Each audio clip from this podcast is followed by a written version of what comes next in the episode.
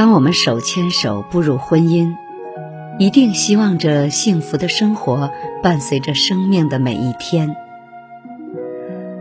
而当柴米油盐的琐碎、生活习惯的差异，让彼此都会发现，围城之中的日子并没有曾经想象的那么美好。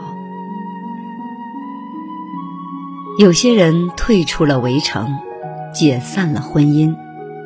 有些人日日吵得头破血流，却因为孩子的牵绊，在婚姻的围城里当一个身心俱疲的蜗牛。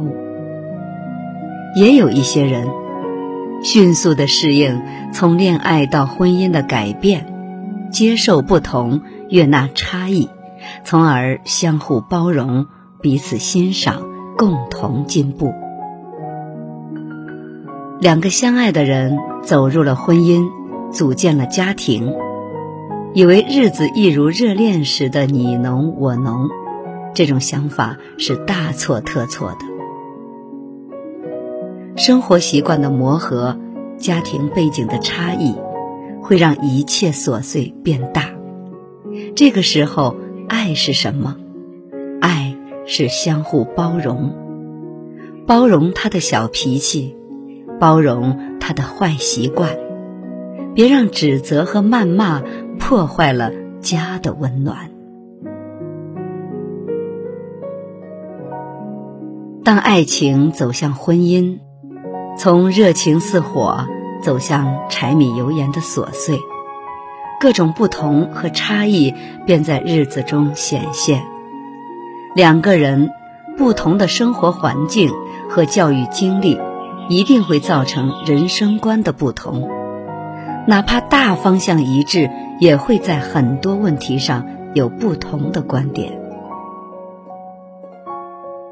每一个平淡的日子都有油盐酱醋茶的生活，在这日复一日的生活里，婚姻中的双方都显露出了最真实的自己。这个时候，爱是什么？爱是彼此欣赏。每个人都有缺点，也都有优点。放大优点，缩小缺点，会让你眼里的他更完美。有位朋友说，他和爱人的三观匹配度只有百分之五十，所以经常吵架。其实。吵架是难免的，关键在于吵架之后两个人对彼此的态度。一段好的婚姻，夫妻双方会接受彼此的不同，悦纳相互的差异，从不同和差异中碰撞出最好的日子。所谓婚姻需要磨合，正是如此。残酷的社会竞争。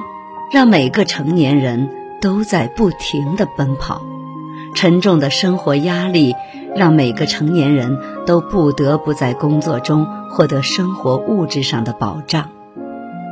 懈怠了工作，就会被公司淘汰；怠慢了时间，就会被社会所抛弃。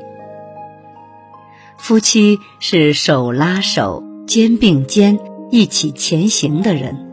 更有理由共同进步，去收获更好的生活。最好的婚姻是在接受不同、悦纳差异的道路上并肩同行。不要试图去改变一个人，每个人都有自己对世界的认知。哪怕夫妻也没法完全失去自我，一味屈从于另外一个人。